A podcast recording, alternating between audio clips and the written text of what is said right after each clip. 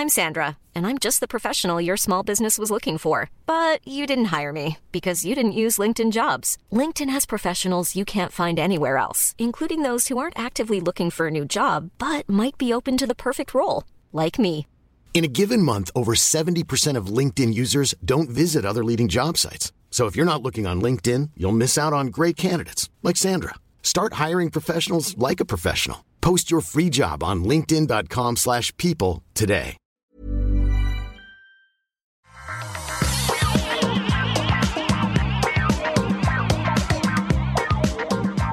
Bonjour à tous et bienvenue sur le Rendez-vous Tech, l'émission où on vous résume toute l'actu tech, internet et gadgets. Je suis Patrick Béja, c'est l'épisode numéro 395. Bon sang, on s'approche du numéro 400 et on est en mars 2021.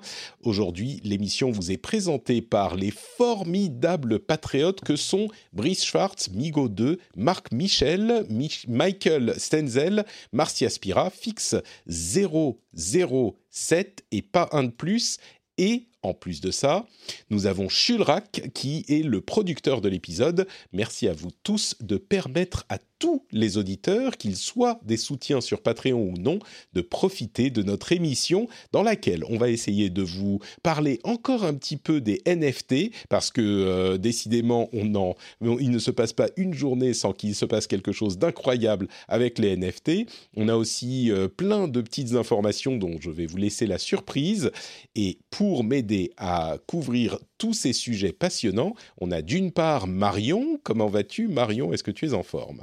Hello, hello. Bah oui, toujours en forme et ravie, euh, comme d'habitude, de retrouver et, et, euh, de retrouver Jeff aussi. Ça, fait un petit, euh, ça faisait un petit moment euh, qu'on n'avait pas eu la chance de le faire tous ensemble. Mais oui, c'est vrai, ça fait au moins, je sais pas, trois mois, quatre mois. Comment ça va, Jeff? Tu es en Ouais. forme depuis la Silicon Valley?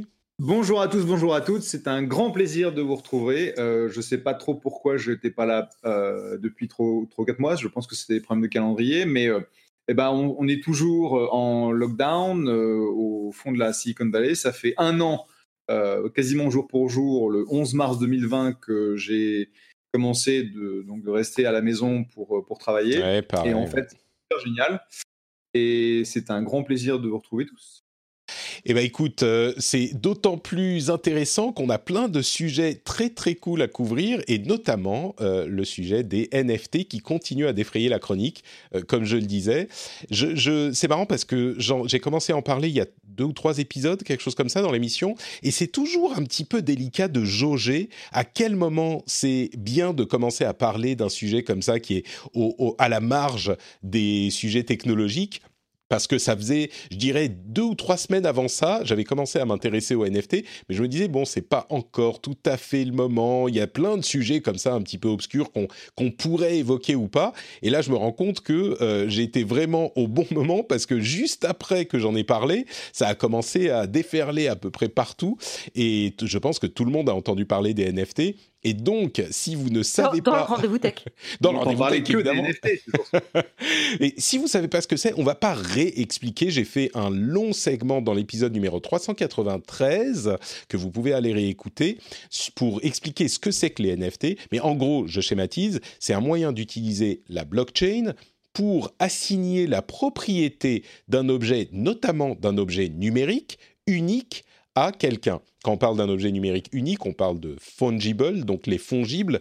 Non fongible, c'est-à-dire qu'il n'est pas remplaçable. Un euro est exactement identique à un autre euro. Par contre, un tableau n'est pas exactement identique à un autre tableau. On peut avoir euh, plusieurs éditions d'une carte à collectionner, on mais chacune peut être potentiellement unique. Eh ben, les NFT, c'est un moyen d'assigner la propriété de ces choses à quelqu'un. Et alors, ça peut servir à plein d'autres choses, mais c'est un moyen technique. Et ensuite, on peut définir ce que ça veut dire assigner la propriété. Parce que quand on parle d'objets numériques en particulier, assigner la propriété, bah, les contours de la signification de la chose, de la définition de la chose sont un peu flous.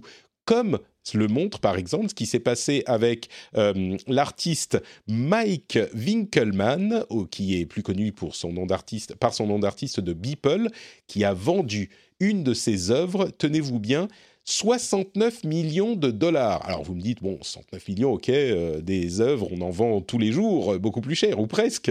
Sauf que là, en fait, l'œuvre en question, c'est un collage numérique, c'est-à-dire que c'est un JPEG, en gros, une image qui appartient désormais, alors on sait plus ou moins euh, de qui il s'agit, et il n'est pas impossible que cette personne veuille, on, plonge dans les méandres de la technologie, mais veuille le, découper en parts, euh, mais pas en parts, euh, genre il va pas découper un, JPEG avec des ciseaux, hein, mais vendre des parts comme des parts d'une société. Mais bon, peu importe, au-delà de ça, la personne euh, a payé 69 millions de dollars pour la propriété d'une image euh, d'une image numérique. Et en plus de ça, c'est la vente, la troisième vente la plus chère euh, du vivant d'un artiste, de l'histoire du vivant d'un artiste.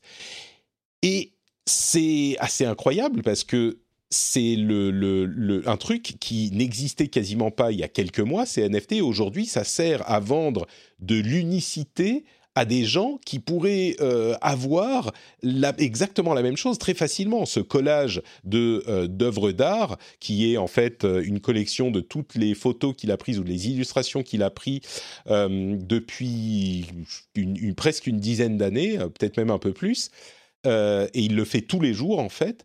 Et c'est un collage de toutes ces, toutes ces œuvres. Bon, c'est une œuvre d'art comme une autre, sauf que vous pouvez aller sur Internet et chercher la chose et la voir aussi. Et du coup, il y a quelque chose, il y a une grande déconnexion entre l'idée qu'on paye pour un truc qui est euh, complètement éthéré, qui est juste un objet numérique qui peut être reproduit à, très grande échelle, euh, et en même temps le fait que, bah, on se dit, euh, finalement, on peut avoir une copie de la Joconde euh, chez nous si on veut, et bon courage, euh, si vous payez quelques centaines d'euros, je suis sûr que vous pourriez avoir un, truc que le, commun des mortels n'aurait aucun moyen de distinguer de l'original, par exemple. Donc, et on paye pour aller voir l'original, etc., etc. Ça s'étend au-delà de ça même. Il y a des artistes de DC qui ont commencé à vendre, à essayer de vendre euh, de leurs illustrations, et DC Comics a dû leur dire euh, soyez gentils, ne vendez rien qui inclut des personnages de DC, ce qui est normal, hein, c'est une propriété de DC, ce genre de choses. Donc Wonder Woman, Superman, Batman, tout ça, même si des artistes ont fait des illustrations avec ces personnages, DC a dit on est en train de regarder les NFT, euh, on est en train de voir comment ça pourrait fonctionner pour que tout le monde euh, fasse les choses proprement, mais en attendant, vous travaillez pour nous. Si vous avez fait des illustrations de nos personnages, souvenez-vous que ces personnages-là, ils euh, nous appartiennent. Donc vous pouvez pas vendre de NFT avec nos personnages. Alors c'est un détail, mais c'est intéressant de voir que ça commence déjà très très rapidement. Après quelques semaines où ça a explosé dans le euh, enfin l'imaginaire collectif, bah ça commence à atteindre euh, le grand public très très vite. Il y a aussi des problèmes euh, différents avec de la du vol de propriété intellectuelle, ça va de bah, des gens qui ont attribué des NFT à des choses existantes comme des œuvres virtuelles qui ont été vendues en NFT mais qui sont pas vraiment vendues. Enfin, c'est juste une attribution de quoi? Bah, on ne sait pas. De quelque chose, d'un tweet. Il y a je vous parlais la semaine dernière du premier tweet de Jack Dorsey qui a été vendu en NFT. Et eh ben là, il y a des tweets qui sont tokenisés par un système qui s'appelle Tokenized Tweets et certaines personnes, n'importe qui peut tokeniser le tweet de n'importe qui, et donc certains se sont mis à tokeniser les tweets d'autres personnes et d'artistes. Et les, les gens en question ont, répondu à ceux qui tokenisaient les choses en disant mais euh, attends une seconde, j'ai pas donné mon accord pour que ça soit tokenisé ce truc, qu'est-ce que tu fais? Et ça a toute une cascade de conséquences sur euh, ce qu'il est possible de vendre. Il y a des gens, par exemple, il y a une, une un, réseau social qui s'appelle BitClout, qui a commencé à créer des creator coins, c'est-à-dire des NFT qui représentent les 15 000 plus gros influenceurs de Twitter mais sans leur permission. Alors le site est maintenant offline, mais c'est des sortes de cartes à collectionner faites à partir des personnes existantes et sans leur accord. Alors ça évidemment c'est une question de droit, on va voir tout ça, ça va devoir se décanter, mais ça me fait penser à un autre site qui s'appelle Earth2 qui est en train de mettre en vente des parcelles d'une copie de la Terre, virtuelle évidemment, mais des parcelles de 10 mètres par 10 mètres, et on peut acheter n'importe quelle parcelle pour une somme qui dépend de, des enchères que les gens attribuent. Mais on peut acheter, genre, vous pouvez aller sur earth2.io et acheter votre parcelle de votre maison pour une somme X. Évidemment, les parties les plus connues de la planète sont déjà parties à des sommes assez folles, déjà. Et on se dit, mais on achète quoi? On n'achète rien. C'est juste la, promesse que Earth 2 sera quelque chose et on a acheté une parcelle d'un truc virtuel. Donc ça repense vraiment la chose à laquelle j'en arrive, c'est que ça repense la question de la propriété, cette question des NFT. C'était possible avant, mais ça a précipité la chose et ça a plein de conséquences hyper intéressantes. Alors bon, j'ai fait un gros résumé. Euh, je, je, vais m'arrêter de parler une seconde. Jeff, euh, est-ce que tu as suivi cette histoire de NFT En plus, tu es au cœur de la Silicon Valley. J'imagine qu'il y a plein de, de millionnaires Bitcoin euh, qui font des, qui dépensent des sommes folles dans ce genre de bêtises. Mais euh, qu'est-ce que tu penses de ces NFT, toi? Euh, Ça va être une longue réponse. Donc, désolé d'avance pour la longueur, mais ça, je pense que c'est intéressant de mentionner le contexte. C'est plutôt des milliardaires Bitcoin qui interagissent, mais ouais. Donc, mon histoire avec les NFT, ça remonte à peu près à deux ans et demi. J'ai rencontré euh, les fondateurs d'une boîte qui s'appelle Maker's Place, euh, qui en fait euh, sont deux des principaux ingénieurs qui ont lancé Pinterest. donc Yash Nelapati, c'était le premier ingénieur qui a construit Pinterest.com pendant que le CEO et, le, et ce cofondateur essayaient de, de lever de l'argent. Et Danny Chu, c'était le, VP Engineering qui était en charge de l'équipe de growth pour, Pinterest. Et donc, leur idée, c'était de créer un espèce de Etsy pour le monde des NFT. Et étant donné le, background de ces gens, euh, bah, j'ai décidé de travailler avec eux. Donc, euh, j'ai investi et j'ai euh, j'ai passé donc les à peu près deux ans et demi à voir le, le monde des NFT bah, surgir dans les quelques semaines qui viennent de passer euh, ou à un point où tout le monde parle des NFT. Et en je, fait, je, précise juste une chose, effectivement, les NFT existent depuis un moment en tant que principe, et même on le mentionnait il y a deux ou trois épisodes, les CryptoKitties dont vous avez peut-être entendu parler, c'était déjà des NFT à l'époque. Donc c'est vrai, ça existe depuis un moment, même si c'est aujourd'hui que ça, ça date il y a à peu près euh, deux ans. Et donc, euh, l'équipe de Maker's Place est en fait la plateforme qui a supporté avec Christie's la vente du JPEG de Beeple pour 109 milliards, euh, 109 millions, pardon. Euh, un jour, ce sera des milliards. Et euh, donc, quand, euh, quand on a mis le truc à, en vente, c'est passé de 10 000 dollars à 1 million de dollars en, en 10 minutes.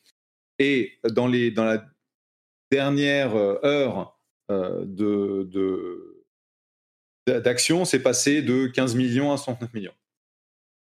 Je pense que, donc pour répondre à ta question, euh, c'est quelque chose dans lequel je suis impliqué depuis euh, presque, presque trois ans. C'était en fait une vision que j'avais derrière l'investissement dans Makerspace, qu'un jour, euh, les gens voudraient en gros dématérialiser l'art qu'ils achètent et qu'aujourd'hui, il y a énormément d'artistes qui s'expriment de façon digitale, qui font des trucs animés qui sont vraiment sympas. A des trucs qui sont hachés aussi, hein, pour être très clair. Et euh, le fait qu'on on ait à ce jour une transaction qui est la troisième euh, transaction la plus haute pour un artiste vivant, bah, c'est un peu un, excès, mais aussi une réflexion du, temps de la dématérialisation dans laquelle on vit. Et euh, je suis super excité pour l'équipe de Maker's Place, mais aussi pour l'industrie en général, parce que je, mon, en gros, euh, comme on dit, euh, I put my money where my mouth is. Euh, j'ai mis mon argent derrière mes, mes attentes. Convictions. Et, mes convictions.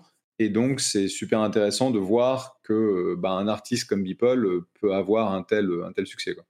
Mais c'est pas, c'est pas, c'est pas le seul à avoir vendu pour des millions de dollars. Ah, clairement, oui. On parlait de Grimes la, semaine dernière. Enfin, tous les jours, on a l'impression qu'il y a un nouvel article qui vend des choses. Mais du coup, euh, aux gens dont je ne fais pas partie, bien sûr, mais qui se disent, qui sont euh, perplexes devant l'idée d'acheter un truc comme euh, le, le, le JPEG de Beeple, c'est en fait, c'est en quelque sorte un autographe ou un certificat de.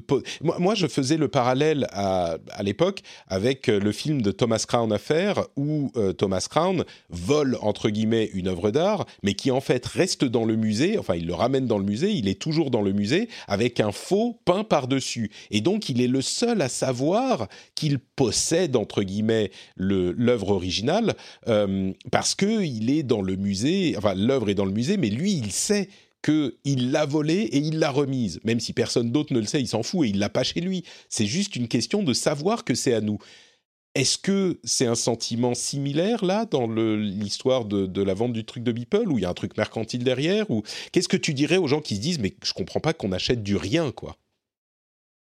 Bah, en fait c'est pas du rien c'est euh, la, blockchain te permet en fait de définir le certificat d'authenticité pour quelque chose que tu achètes et la seule chose que, qui n'existe pas c'est une, espèce de, matérialisation de cette pièce d'art Bon, en fait, euh, tu peux aussi l'imprimer sur une, sur une imprimante spéciale qui te, qui te la transforme en tableau, si tu le veux. Mais ça, c'est pas Mais n'importe qui peut faire ça, oui.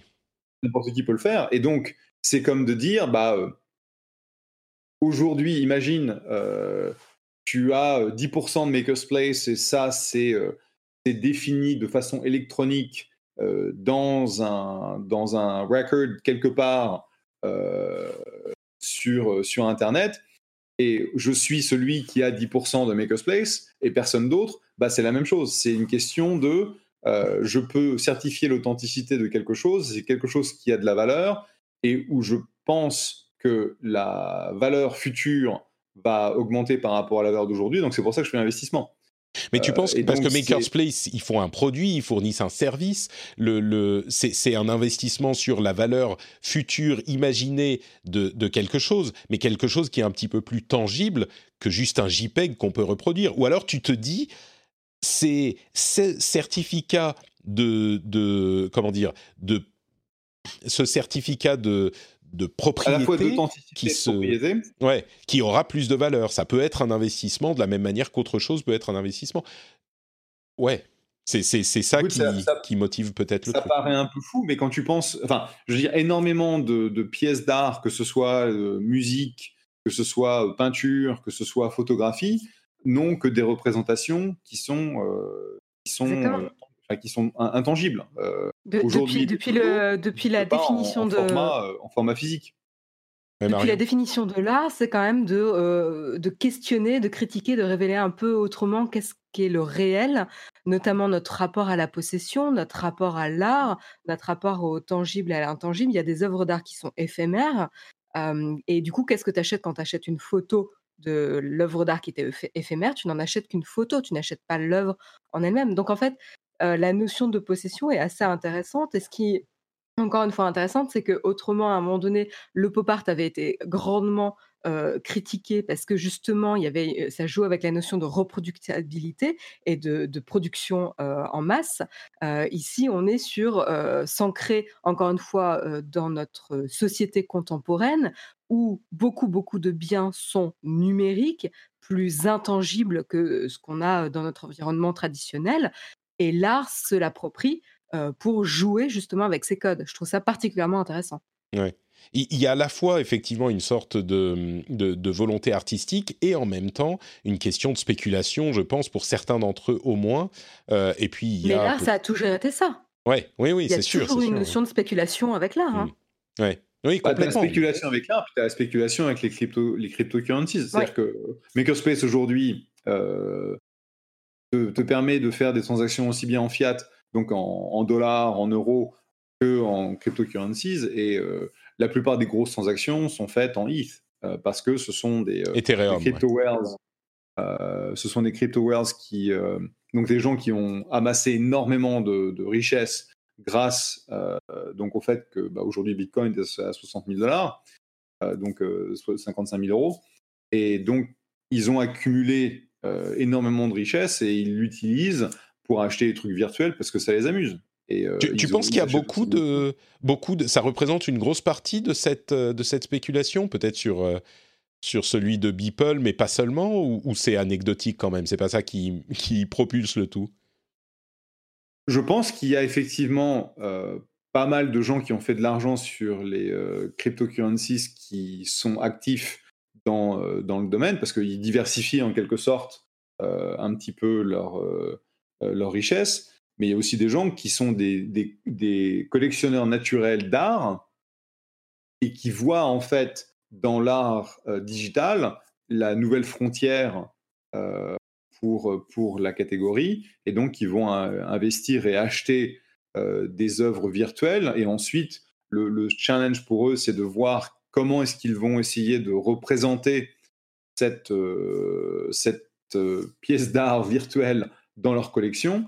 Et, et c'est pour ça qu'en fait, on essaie de trouver des solutions où euh, aujourd'hui, on met ça sur, euh, bah, sur des, des, grands, télé, euh, grands écrans, grande définition, de manière à ce que tu puisses montrer ce que tu as. Mmh. la, transaction à, 69 millions, c'est un truc qui est complètement off the chart, mais il a déjà vendu plusieurs œuvres à plusieurs millions de dollars. Mmh. Et, comme on le disait, il l'a déjà fait et il n'est pas le seul. Donc, euh, il y a beaucoup de. En fait, la valeur de l'art, quelle que soit sa nature, euh, la valeur de tout, quasiment, à moins que vous puissiez euh, l'utiliser pour quelque chose qui crée, je ne sais pas, de l'énergie ou de la bouffe, bah, la valeur a toujours été spéculative, que ce soit l'or ou les diamants ou même la valeur de, bah, comme on disait, la Joconde ou ce genre de choses. Donc, c'est pas si différent que ça en fait. Le fait que ça soit virtuel est pas si différent qu'on le pense de quelque chose de tangible. Euh, bon, ah, ce, qui est intéressant, c'est l'aspect virtuel où c'est vrai que pendant, pendant, euh, on a beaucoup challengé sur euh, est-ce que la définition d'une œuvre d'art c'est d'être placé dans un musée ou pas? Rappelez-vous, enfin l'urinoir de Marcel Duchamp, etc. c'était, c'était justement pointer du doigt cette déclaration et les œuvres d'art se sont sorties des musées et jusqu'où ça va aller? Est-ce que c'est sortir de, du réel, de quelque chose de tangible aussi? Là, on y est. Et c'est ça qui est intéressant. Complètement. Pour ceux qui ne se souviennent pas, on critique beaucoup l'histoire de l'urinoir. Et si je me souviens bien de, mes cours et de l'explication, parce que moi, je ne suis pas un artiste dans l'âme mais encore que peut-être. Mais l'idée, c'était vraiment de, questionner la notion d'art, comme le font euh, de nombreux artistes, mais on était un petit peu au, plus fort de cette mouvance. Et c'était, bah, si je mets un urinoir dans un musée, est-ce que c'est de l'art? Est-ce que ça devient de l'art? Et, et, du coup, la question s'applique complètement à des NFT. Est-ce que si je décide que c'est de l'art et que quelqu'un paye 69 millions de dollars pour, est-ce que c'est de l'art, même si ça n'existe pas, même si ça n'existe pas physiquement dans notre monde euh, tangible? Non, non ça, ça, existe, ça existe dans un monde digital, c'est tout. Euh, oui, non, c'est pour ça que je dis, ça n'existe pas dans notre monde tangible, c'est-à-dire que c'est pas un truc que tu peux toucher. Le, l'urinoir ou la Joconde, tu, peux, les toucher. tu peux pas toucher un, tu peux pas toucher euh, une chanson, tu peux pas toucher un film. C'est bah, pareil. tu peux, tu peux toucher l'enregistrement d'origine. Tu vois, il y a euh, si tu achètes les cassettes d'origine de, je sais pas, Let It Be, bah tu peux les toucher. Il y a quelque, il y a toujours bah, un élément acheter Le disque dur, tu peux acheter le disque dur de, de Beeple. Mais c'est pas ça qu'il a vendu. C'est pas ça qu'il a vendu, c'est pas son disque dur, c'est le JPEG qui est un fichier. Tu vois, c'est bah, ça, revient à la même. Regarde, c'est la même chose que quand un artiste vend ses masters. Euh, donc le droit à la reproduction, ce sont les euh, les euh, la, droit, le droit de propriété est attaché au, au, master original de la chanson. Bah, là, c'est la même oui, chose. mais non, mais je suis pas.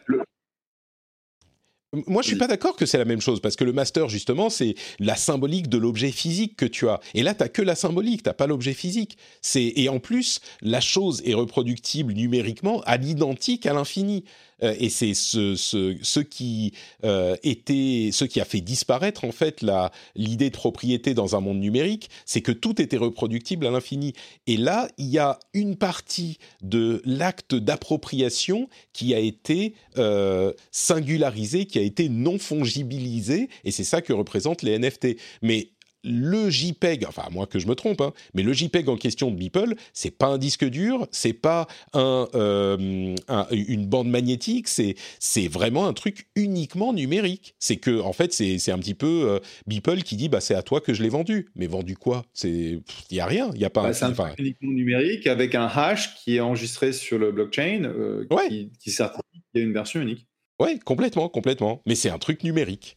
Euh, et, qui est 100%, 1000% identique à une copie du même truc. C'est-à-dire que si on fait une copie de la Joconde, bah, ça sera jamais la même chose, pile 100% identique que la Joconde, à moins qu'on ait un réplicateur euh, dans, dans 2000 ans et dans le monde de la science-fiction. Mais c'est, en ce sens-là, c'est, différent. Bon, bref. Oui, mais Patrick, tu peux, le tu peux le comparer aussi avec des, des, des photos imprimées, en fait. Et généralement, elles sont mmh numérotées pour des séries, etc., pour rendre la chose unique. Ouais, Mais en fait, les, photos, tu peux les imprimer, tu as des séries. Et là aussi, tu as une notion de reproductibilité qui est mmh rendue unique juste par la numérotation. c'est pareil dans le, monde virtuel, c'est-à-dire que on a des artistes qui vendent une version numérotée de leur pièce d'art. Donc Beeple aurait pu dire, je veux pas en vendre une, je veux en vendre cinq. Et tu aurais eu donc la, la première vendue à 1 million de dollars, la deuxième vendue à 10 millions de dollars, la troisième à 15 et la dernière à 69. Parce qu'en fait, ce qui se passe quand tu crées une, une un certain nombre de copies, c'est toujours la dernière copie qui se vend le plus cher. D'accord.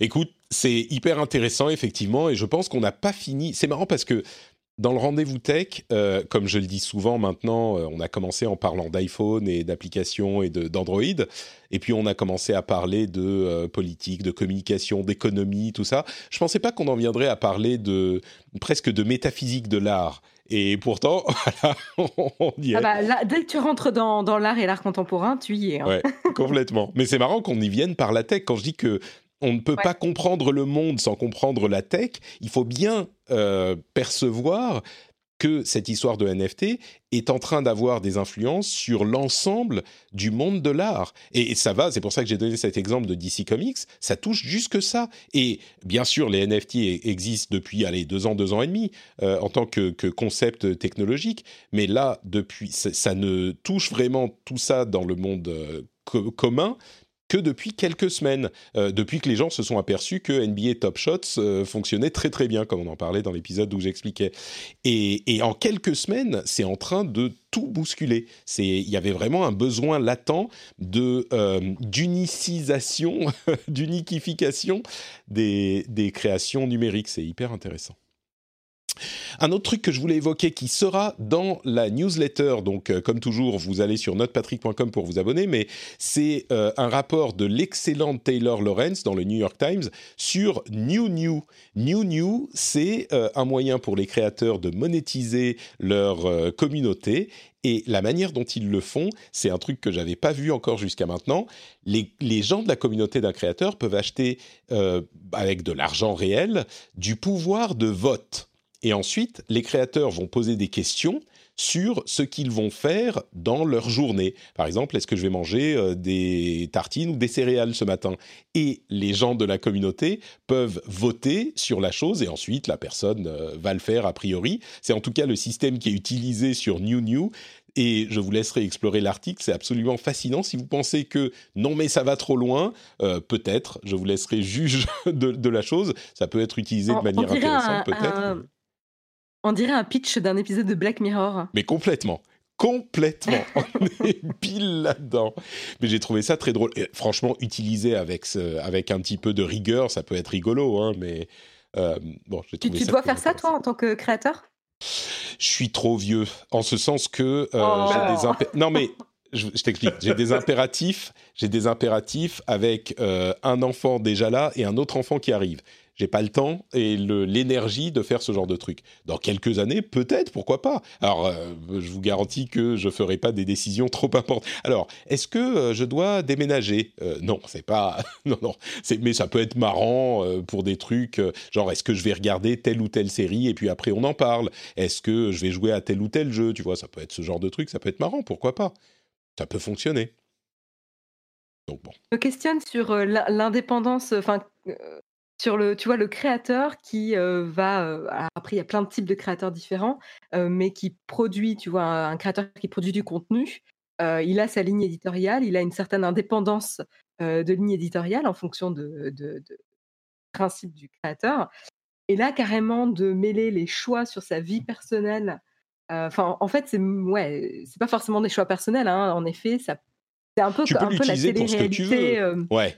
Ouais, c'est ça. Oui, oui, oui. C'est un peu le, le, nouveau niveau de télé, télé-réalité, en fait. Ouais, mais tu peux l'utiliser pour plein de choses. Hein. Eux, ils l'utilisent pour euh, est-ce que je vais boire un cocktail ou un café, mais tu peux l'utiliser pour euh, à quel jeu je vais jouer, euh, quel sujet on va traiter. Ça peut être des trucs très. Mais ça commande tes hein. actions.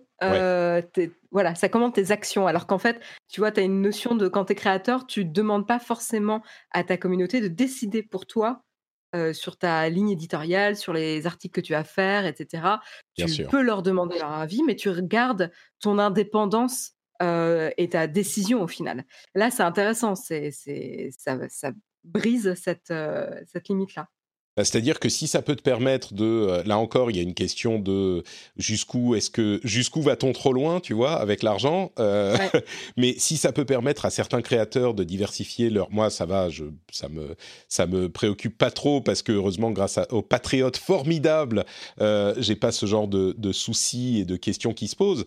Mais il y a des gens qui ont peut-être euh, des problèmes pour financer leur activité et peut-être que utiliser avec intelligence, ça peut leur permettre de générer des revenus qui leur permettent de continuer. Et peut-être hein, que, ça peut donner quelque chose. Bon, selon l'article de Taylor Lawrence, c'est un petit peu, je vous laisserai aller lire, mais euh, c'est un petit peu, comment dire, euh, ça a l'air d'être des publics euh, un petit peu plus jeunes peut-être, qui font des trucs un petit peu plus, c'est un public un peu plus YouTube. Donc c'est parfait pour Jérôme. Je pense que Jérôme Kainborg, notre ami de, de Nowtech, va pouvoir aller sur New New et commencer à faire payer les gens pour ses décisions. Euh, à propos de financement, eh ben écoutez, je vais vous dire un tout petit mot sur Patreon. Vous savez ce qu'est Patreon, hein, vous le connaissez, c'est un moyen hyper simple. Il n'y a pas d'histoire de NFT, de euh, d'achat, de pouvoir de vote ou tout ça. C'est très simple. Vous appréciez ce qu'on fait, vous appréciez le rendez-vous tech, eh ben vous décidez que vous voudriez donner 1 euh, euro, 2 euros, 3 euros par épisode.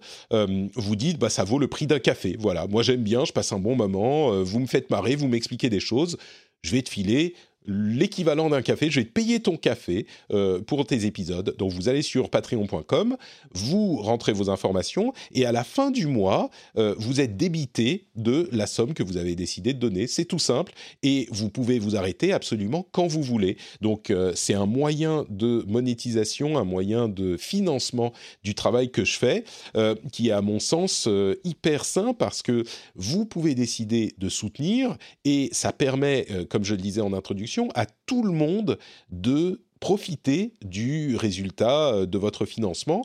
Vous pouvez bien sûr avoir des avantages. Hein. Vous avez l'émission sans pub, sans ce petit euh, laïus au milieu. Vous avez euh, des contenus bonus, etc. Mais tout le monde a droit euh, tout le monde a le droit de d'écouter cet épisode, euh, qu'il soit patriote ou pas, et c'est grâce à vous, grâce à ceux qui soutiennent, euh, que l'émission peut exister et que je peux faire mon travail, qui est mine de rien assez assez sérieux comme travail. On dirait pas comme ça, mais il faut beaucoup de d'expérience et de persévérance pour faire le rendez-vous tech. Donc, si vous appréciez, si vous passez un bon moment, si vous apprenez quelque chose, je vous encourage à participer à cette révolution de la création qui a lieu depuis quelques années déjà et euh, à aider les créateurs comme moi ou comme d'autres, hein, pourquoi pas, à, faire leur travail. Donc euh, un grand merci à tous ceux qui le font déjà et un grand merci à vous si vous pensez peut-être à le faire. C'est sur patreon.com slash rdvtech, le lien est dans les notes de euh, l'émission et vous pouvez le faire depuis votre téléphone mobile. Tout de suite là maintenant, vous pouvez prendre votre téléphone mobile, aller sur patreon.com et regardez ce que ça donne, ou alors quand vous rentrez chez vous euh, sur votre ordinateur, patreon.com slash rdvtech. Even when we're on a budget, we still deserve nice things. Quince is a place to scoop up stunning high-end goods for 50 to 80% less than similar brands.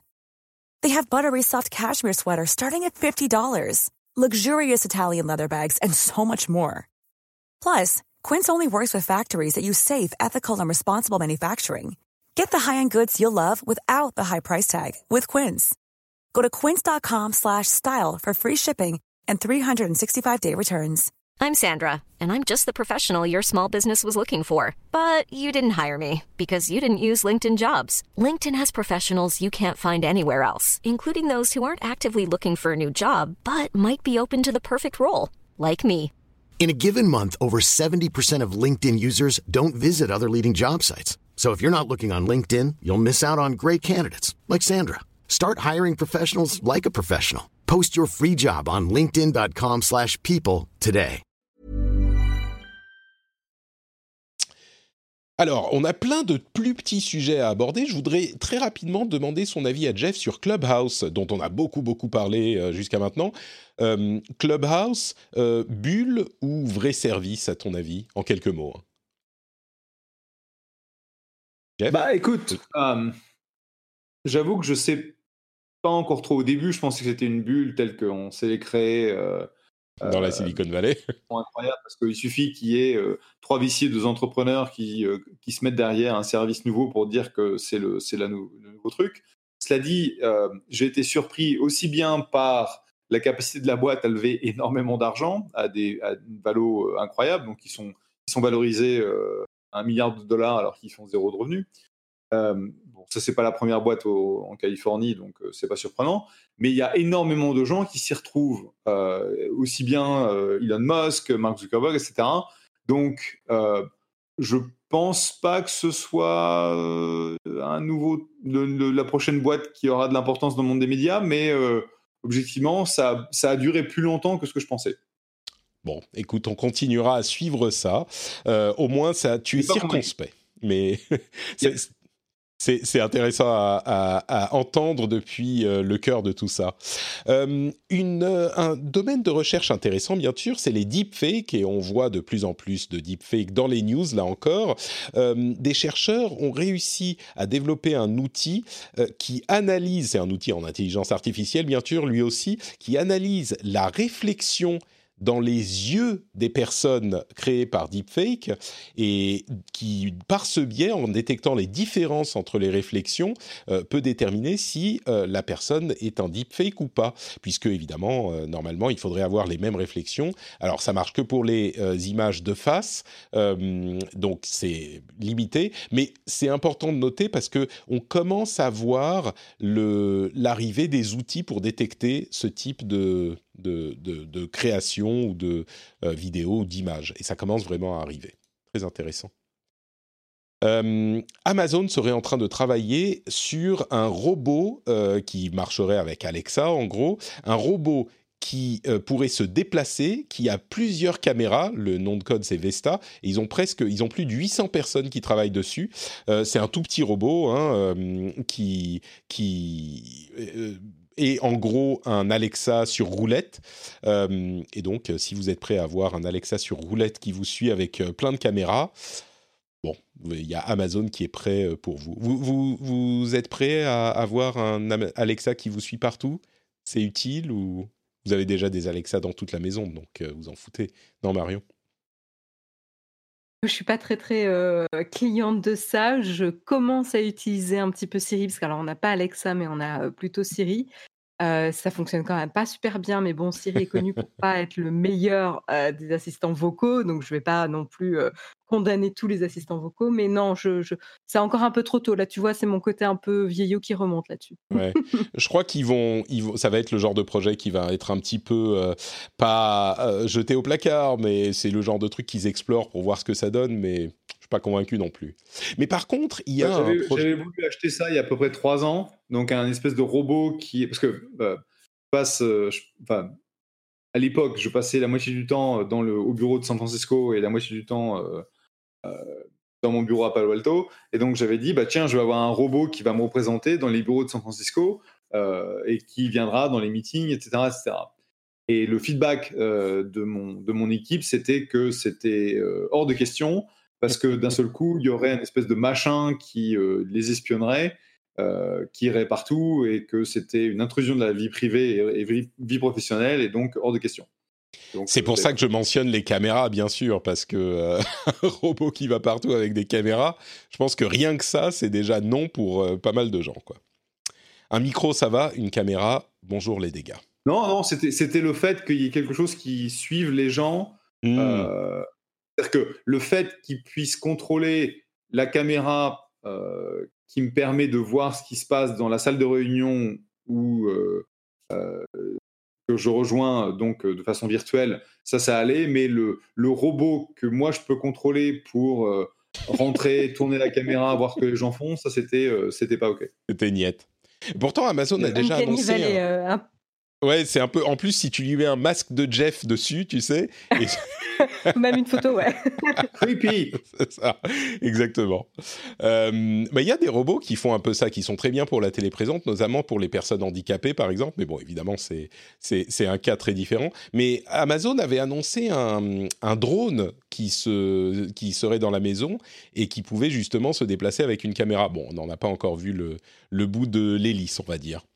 Euh, un autre euh, projet d'Amazon qui est pour le pas d'Amazon pardon de chercheurs qui est hyper intéressant mais qui utilise euh, des euh, des enceintes intelligentes comme Alexa, c'est alors tenez-vous bien, hein, on est dans la science-fiction presque, c'est un projet qui utilise donc ces enceintes pour envoyer un son inaudible qui est ensuite redétecté par les micros et qui, en fonction des variations du son, peut déterminer si vous avez un rythme anormal dans votre rythme cardiaque. Et c'est encore un projet de recherche, donc euh, on est au début. Il y a deux algorithmes différents, un qui envoie le, son et qui, euh, un qui le détecte, enfin qui, l'analyse.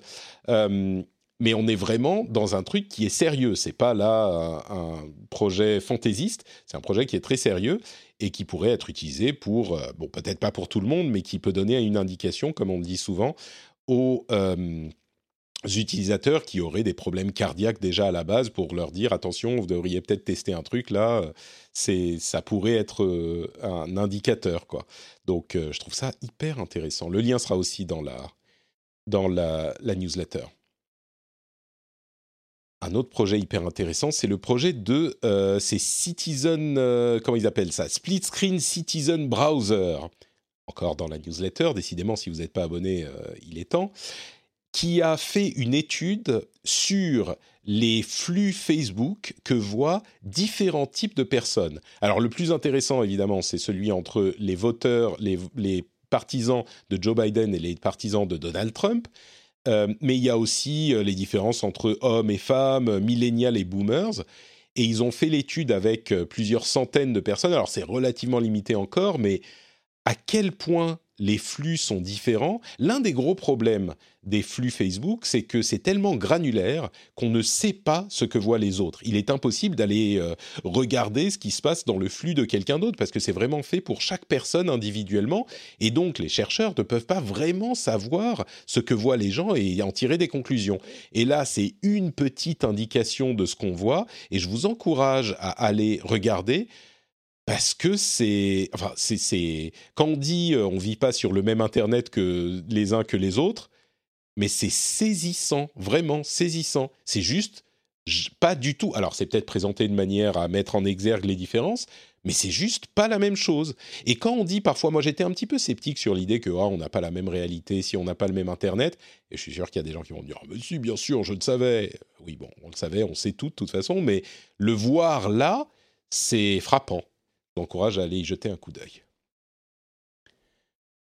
Euh, on parlait d'enceintes connectées. Apple a euh, déjà annoncé qu'ils allaient euh, arrêter de vendre leur HomePod, leur gros HomePod. Ils vendent quand même le mini, mais le HomePod, il est, ça y est, c'est terminé. Quatre ans après son lancement, je crois, trois ans, quelque chose comme ça. C'est vrai qu'il était un peu cher quand même, mais le mini est encore en vente. Il fonctionne pas mal. Et ils ont euh, aussi annoncé que, enfin, les rumeurs disent que l'iPhone 12 mini euh, a été euh, réduit en production, on va dire, de 70%. Donc, confirmation de ce qu'on entendait déjà. L'iPhone 12 mini était peut-être un truc que certains pensaient important. Les petits téléphones, parce qu'ils deviennent de plus en plus grands, ben non, il semblerait que ça se vend beaucoup, beaucoup moins que ce qu'ils espéraient. il est tellement bien. Le mini? Oui.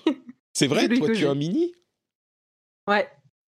Bah, écoute, il y, en aura encore. Hein. Ils ont réduit de 70% la fabrication, mais ils ne l'ont pas complètement annulé, donc euh, il sera encore disponible. Alors, euh, pour, les mains comme, euh, comme les, personnes, enfin, pour les personnes qui ont les mains de la même taille que moi, c'est idéal.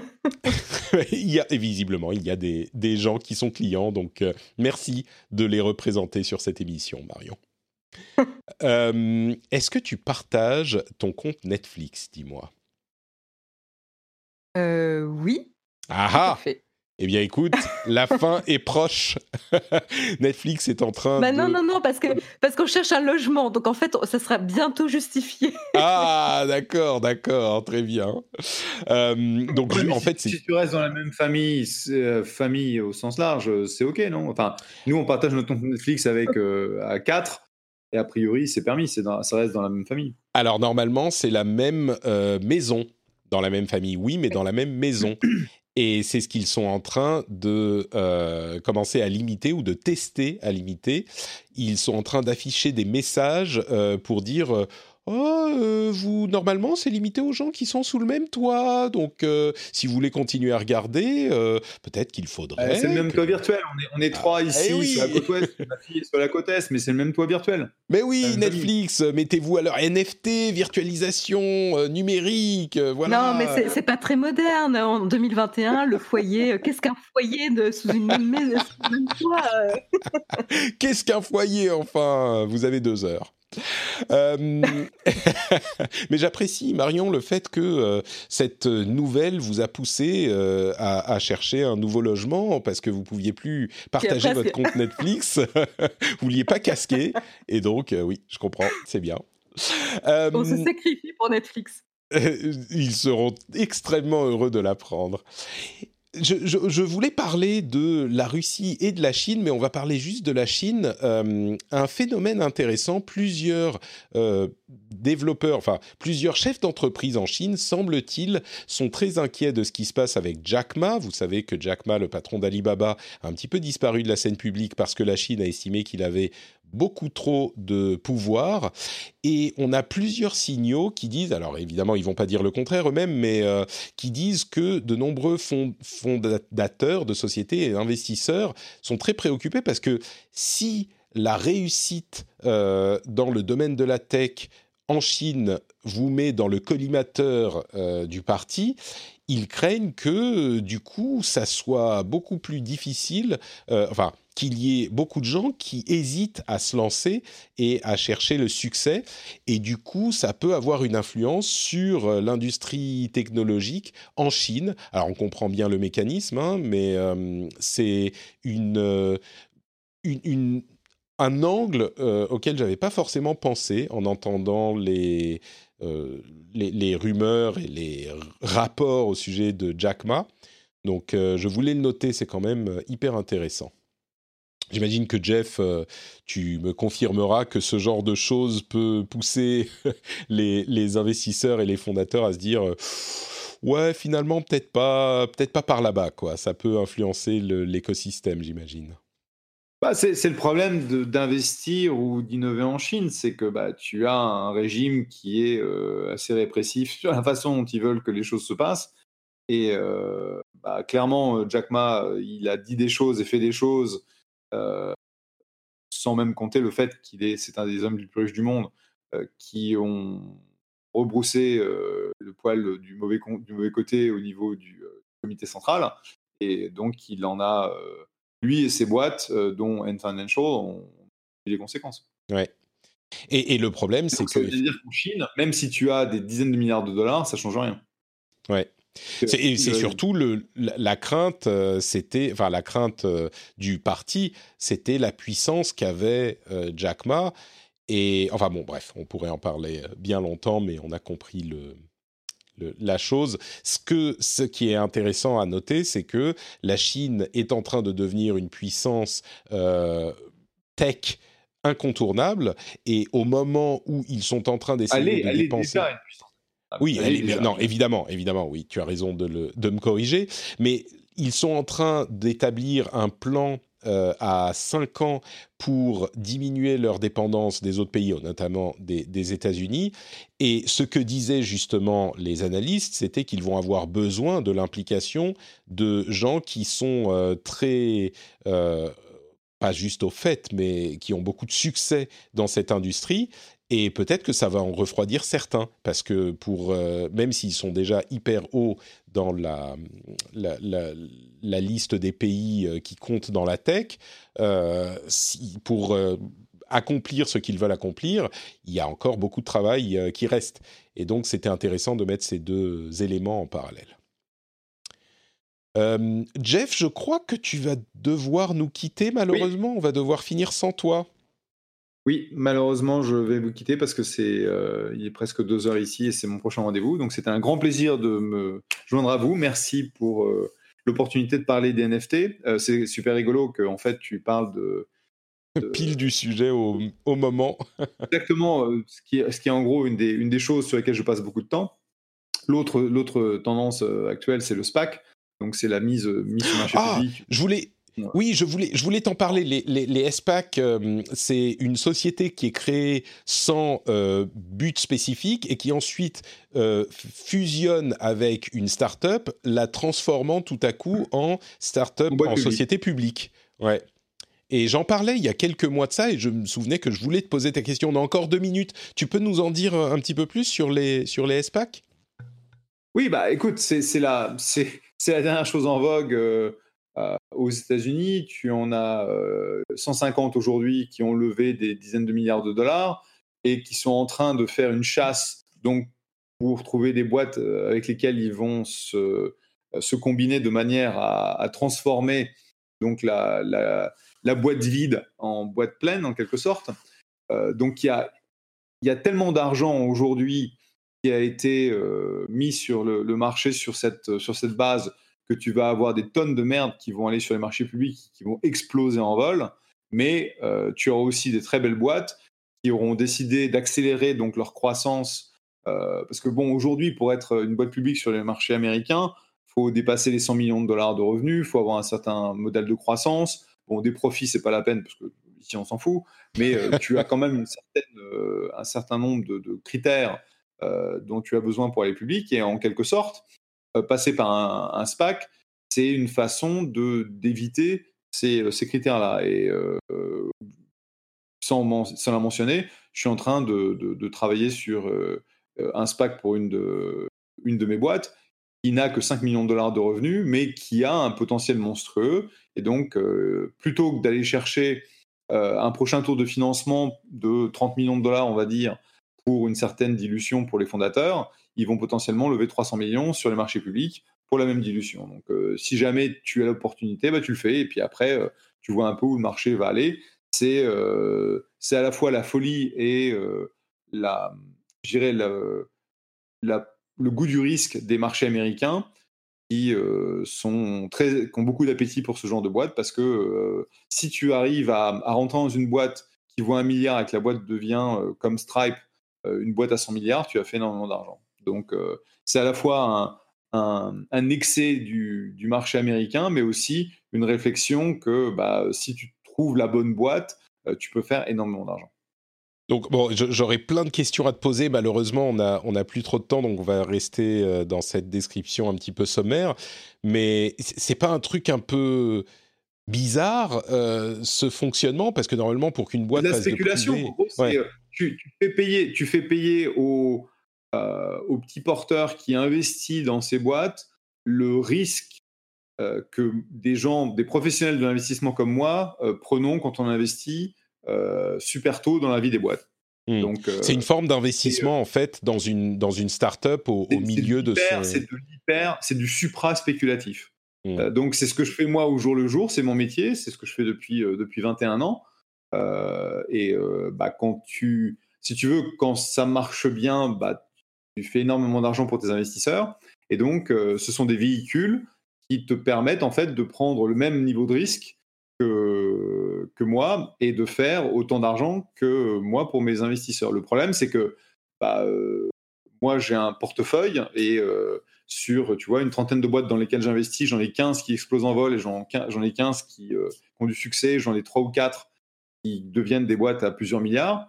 Et bah là, en gros, on te propose de participer sur des, sur des mêmes véhicules, mais il faut bien comprendre que la probabilité que tu te casses la gueule et que tu perds de tout, c'est genre 99,9%. Ouais. Parce qu'une SPAC, donc, c'est une société qui est publique, dont le but est de fusionner avec une société privée, une start-up privée, pour rendre cette start-up privée publique sans passer par le processus euh, de, passage euh, public. Et le passage public et de validation nécessaire. Et en gros, ce sont des boîtes qui sont beaucoup plus, euh, beaucoup, beaucoup moins mûres. Et donc, la probabilité que ce soit des boîtes qui n'auront pas de succès dans le marché public, parce que c'est très, très, très dur d'être une boîte dans un marché public américain, ça veut vraiment dire qu'il faut que tu fasses attention à ce que tu fais. Quoi. Mmh. Super, bah merci beaucoup pour euh, ces détails, Jeff. On te laisse filer. Avec grand plaisir. à très bientôt. Ciao, ciao. tout le monde. Salut. Allez, on va continuer avec quelques euh, petits détails encore, quelques petits sujets, comme par exemple la question du port du masque dans les transports, surveillé par vidéosurveillance. Il y a plusieurs personnes qui m'ont envoyé euh, des messages sur Twitter et ailleurs en me disant Oh, regarde Patrick, ça y est, vidéosurveillance. Alors, Évidemment, dès qu'on parle de vidéosurveillance, euh, vous savez qu'il faut être prudent, et je pense qu'on en a beaucoup parlé dans l'émission. Sur ce sujet spécifiquement, moi, je suis pas très très inquiet parce qu'en ayant lu les détails de la chose, euh, il s'avère que c'est pas de la surveillance pour, euh, enfin vous vous en doutez, hein, mais c'est pas surveiller qui porte un masque et qui n'en porte pas. c'est pas que vous allez recevoir euh, un mail de d'Emmanuel Macron qui va vous dire euh, Monsieur Béja, je constate que le 14 février vous n'avez pas porté de masque dans le métro ligne 12 entre machin. Non, c'est pas ça. L'idée c'est que par vidéosurveillance, on va analyser les proportions de personnes qui euh, portent des masques dans différentes zones et en différentes périodes euh, dans les transports publics. Et c'est une donnée qui est importante, je pense, pour la stratégie euh, sanitaire d'un pays. Donc, il y a tout un tas de garde-fous qui sont établis. On ne peut pas avoir des tranches de moins de 20 minutes. On ne peut pas avoir de la subdivision par, par, enfin, par zone géographique trop limitée pour pas avoir des identifications trop spécifiques, etc. Donc, non, moi, ça m'inquiète pas vraiment. Est-ce que, il faudrait que je sois plus inquiet que ça ou sur ce coup-là, on est, on est quand même euh, sur un sujet qui est plutôt bénéfique? Je, suis d'accord avec toi euh, là-dessus. L'article décrit bien euh, que c'est en effet pour avoir plutôt des données statistiques sur l'adoption du masque ou pas. maintenant, je m'interroge un petit peu sur la capacité de détecter le masque sur les différentes couleurs de peau, les différents types de masques, ceux qui sont transparents, ceux qui sont qui ont des formes. Enfin, moi, je, vois des formes un peu étranges dans ah la rue. Et, oui, il y, en a il y en avait un qui ressemblait à une visière transparente avec une forme un peu bizarre. Enfin, et du coup, je, me demande, pareil, tu vois, la capacité de reconnaître un masque foncé sur une peau foncée. On sait un petit peu les déboires que qu'on peut trouver dans ce genre de, d'outils qui ne fonctionnent pas très bien parce qu'ils incorporent des biais. Est-ce que justement là, on va pas se retrouver avec des mauvaises statistiques sur une partie de la population justement parce qu'il y a des biais? Je ne sais pas. Oui, bon, c'est sûr qu'il faudra avoir une certaine, comment dire, il faudrait être assez strict sur le taux de certitude des, des, outils de ce type. J'imagine qu'ils prennent ça en compte aujourd'hui. C'est des gens qui savent ce qu'ils font, j'espère en tout cas. Euh, tu dirais que la police, euh, que, les, forces de l'ordre prennent ça en compte euh, Il y a déjà eu des grosses surprises quand même sur ce même sujet. Non, bien sûr, mais j'imagine que les gens qui développent ces algorithmes, c'est pas Jean-Paul de la gendarmerie du, du 17e, tu vois. Je pense que les gens qui développent des algorithmes de, de reconnaissance de port de, de masque, de visage avec ou sans masque, j'ose espérer qu'ils font appel à des spécialistes de, la chose. mais peut-être que bah c'est pas le cas. Mais justement, on a bien vu que on a bien vu que ces algorithmes qui sont entraînés à la reconnaissance faciale sont bourrés de biais euh, parce que sont développés par une certaine frange de la population qui n'est pas diverse.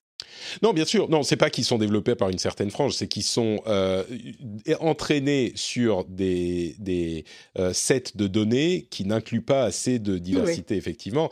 Non, mais tout à fait. Mais je, bon, je connais pas le sujet spécifiquement, mais j'ose espérer que le fait de détecter un masque est moins problématique à l'état de développement de la technologie aujourd'hui. Savoir si oui ou non on a un masque, c'est plus facile que de reconnaître une personne dans une base de données de millions de personnes, tu vois. Oui. Euh, je pense qu'on a un taux de, de confiance euh, de est-ce que cette personne porte un masque ou pas, quelle que soit son, son, sa couleur de peau ou Peut-être qu'il y aura des erreurs sur certains, certaines couleurs de masque, hein, c'est sûr, mais je pense que le taux de confiance, est-ce que la personne porte un masque ou pas, sera suffisamment élevé pour avoir des données utiles. Je me trompe peut-être, mais c'est ce que j'imagine.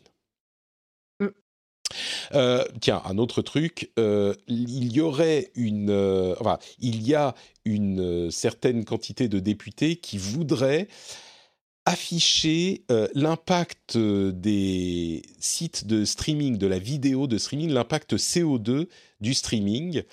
Euh, et là, autant pour la reconnaissance des masques, je pense que ça peut avoir une certaine utilité statistique parce qu'on a besoin de données pour savoir comment évolue la situation. Autant sur ce point-là, je suis un petit peu plus circonspect.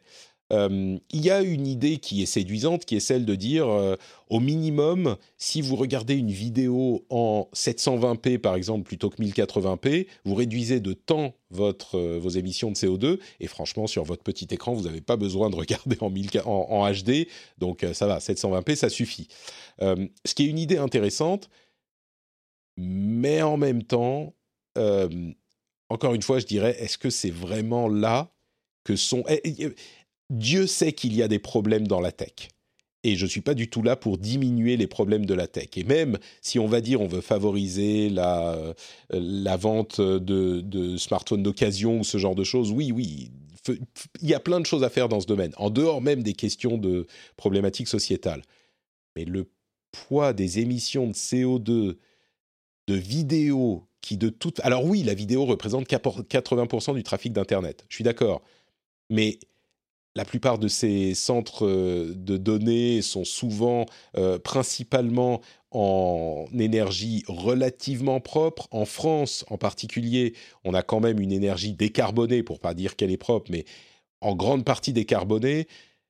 J'ai l'impression qu'il y a d'autres choses, si on veut effectivement, même dans la tech, euh, s'attaquer aux problèmes écologiques, il y aurait d'autres choses à faire. Et puis en plus, bon, si on veut parler de problèmes euh, d'écologie, moi j'ai l'impression que la viande ou la, fast fashion sont de plus gros problèmes. Mais peut-être que je me trompe là aussi. Là, pour le coup, je ne vais pas vraiment te contredire. bon, écoute, euh, nous disons tous depuis bien longtemps numérique quand on parle de technologie et non pas digital comme euh, les barbares le font, eh bien aujourd'hui, ça y est, c'est officiel. La traduction de digital en anglais est bien numérique. Nous le savions depuis longtemps, mais aujourd'hui, c'est euh, passé au. C'est l'Académie française qui l'a établi euh, et qui l'a clairement entériné. Donc voilà à tous ceux qui iront réécouter les 15 ans d'émission ou les 12 ans d'émission pour trouver les quelques moments où je dis digital, sachez que ce sont des fake news totales. Je ne l'ai jamais dit, je dis toujours numérique. Alors là, attends, tu vas les lancer sur euh, la, la réécoute. C'est pour booster tes écoutes de podcast, en fait, ça Tu lances un challenge Non seulement ça. Quand, euh, quand notre Patrick euh, prononce digital au lieu de numérique. non seulement ça, mais en plus, une fois qu'ils l'ont retrouvé, ils viennent sur Twitter et me disent oh, Mais enfin, Patrick, regarde dans l'épisode 94 à la minute 12, tu dis digital. Et là, je dis ah ah Qui, toi, en faire un NFT. Mais exactement, c'est ce que j'allais dire. C'est exactement ce que j'allais dire, Marion. C'est exactement ça. Je vais découper mes épisodes en segments d'une minute et tous les vendre en NFT et ceux-là vaudront extrêmement cher. franchement, moi, je serais prête à acheter un NFT de Patrick. mais tu sais, on en parlait, on en parlait quand je décrivais les NFT et je disais, mais un, un le premier épisode d'Azeroth.fr, le rendez-vous tech, c'est encore, tu vois, c'est, mais Azeroth.fr, il y en a eu trois ans, oh ça a disparu. Le premier épisode, imaginez, vous pouvez, vous pouvez vous dire, je suis, je possède le premier épisode d'Azeroth.fr. Alors, il va pas disparaître, hein, moi, je vais pas faire. Mais c'est là où tu vois, je, comprends l'engouement autour de ça. Tu vois, moi, par exemple, euh, j'ai un engouement autour des premiers euh, pressages vinyles d'artistes que j'apprécie. Euh, voilà, il y a une artiste qui a lancé son premier album que j'aime beaucoup. Bah, je l'ai pris en précommande. Il était, alors certes, c'est un bien physique, tu vois, bah, mais le, fait de pouvoir, de pouvoir participer, tu vois, de, de, ouais, mais par, par, rapport à tes premières émissions, je mmh. comprendrais pourquoi des personnes voudraient avoir ça en NFT, par exemple. On va y venir un jour. On va y venir dans quelques années encore. C'est encore un peu trop, un peu trop, trop frais, mais peut-être un jour. Vous vous souvenez, hein, tous, quand vous étiez, je sais pas, au lycée? En fait, le premier épisode d'Azeroth.fr, c'est pas juste quelques, quelques octets sur un disque dur. C'est pas juste euh, Dany et moi qui disons ah merde, faudrait que je demande son autorisation à Dany. Merde. Bon, euh, peu importe. Euh, c'est pas juste Dany et moi qui disons bonjour, je suis Patrick et je suis Daniel et vous êtes sur azeroth.fr. Non, c'est pas juste ça. Déjà, c'est beaucoup. Mais le premier épisode, d'Azeroth.fr, c'est, c'est vous au lycée. C'est vous dans votre jeunesse, il y a 15 ans. Où étiez-vous? Que faisiez-vous? C'est ça que vous achetez en achetant un NFT d'Azeroth.fr. Rendez-vous sur azeroth.fr nft.com slash acheter tout de suite acheter tout de suite. En fait, t'as tout, tout de près, quoi. Franchement, là. Euh. Je vous rassure, ce site n'existe pas. Euh, merde, il faut vite que j'aille l'acheter et que je fasse un NFT de l'URL du site. Bon, allez, un dernier détail et puis on va se quitter. Euh, j'ai beaucoup hésité à parler de cette histoire de hack de Server Exchange, euh, qui est un énorme hack. Vous savez, Microsoft euh, édite, enfin, un des outils Microsoft, c'est les serveurs Exchange qui, en gros, gèrent toutes les communications de très nombreuses entreprises, de PME, d'entreprises immenses. Et il y a eu un hack extrêmement sévère utilisé pour euh, rentrer par les serveurs Exchange pour avoir accès à tout le réseau de l'entreprise et il a été euh, utilisé à peu près partout. On est dans la suite un petit peu de SolarWind. Euh, j'hésitais à en parler parce que c'est encore un hack, mais il est tellement gros que je veux juste le mentionner. En gros, ce que je veux mentionner, c'est si vous avez un département IT ou si vous-même vous faites partie d'un département IT, mettez à jour vos serveurs Exchange. Mais vraiment, là pour le coup, euh, j'en parle pas souvent, mais vous auriez, vous auriez dû le faire depuis déjà une ou deux semaines. Hein, euh, vous auriez dû le faire sans que je vous le rappelle. Mais si vous l'avez pas fait, allez-y tout de suite là, maintenant, maintenant. Arrêtez ce que vous êtes en train de faire et vérifiez que votre serveur Exchange euh, et votre infrastructure Exchange est à jour parce que c'est extrêmement un, un hack vraiment important et qui est activement exploité. Donc voilà pour le dernier sujet. Euh, je rentre pas plus dans les détails, mais je voulais l'évoquer quand même pour dire aux gens que bah, ça existe et que je ne l'ai pas oublié. Merci Marion pour euh, un épisode absolument formidable. J'ai passé un très très bon moment et si des auditeurs veulent prolonger un petit peu ce moment, où est-ce qu'ils peuvent te retrouver sur Internet? Me retrouver sur la chaîne YouTube et Twitch Naotech ou Naotech QG. Et vous pouvez me retrouver également sur Twitter au pseudo Isaiah Design. Le lien vers Twitter sera dans les notes de l'émission, évidemment. Pour ma part, c'est NotePatrick sur Twitter, Facebook et Instagram. Et sur notepatrick.com, vous avez accès à tout ce que je fais, euh, que ce soit bah, les différents podcasts. Super Laser Punch, dans lequel on couvre le dernier épisode de la série WandaVision et dans lequel on va commencer euh, Falcon, The Falcon and the Winter Soldier euh, dès la semaine prochaine. Donc allez vous abonner à Super Laser Punch. Vous pouvez aussi vous abonner à la newsletter, hein, ne l'oubliez pas celle-là, sur notepatrick.com et plein d'autres choses. Le Discord, où on a une vie communautaire hyper sympathique euh, et tout le reste et bien sûr euh, patreon.com slash rdvtech pour soutenir l'émission. Si vous avez des avis sur les premiers NFT que je devrais faire vous pouvez euh, me le dire sur Patreon par exemple ou sur le Discord. On pourrait en discuter. Combien seriez-vous prêt à payer pour Patrick qui dit digital au au lieu de numérique? Vous pouvez aller me le dire sur le Discord par exemple Je vous fais de grosses bises à tous et on se retrouve dans une semaine pour un nouvel épisode. Ciao, ciao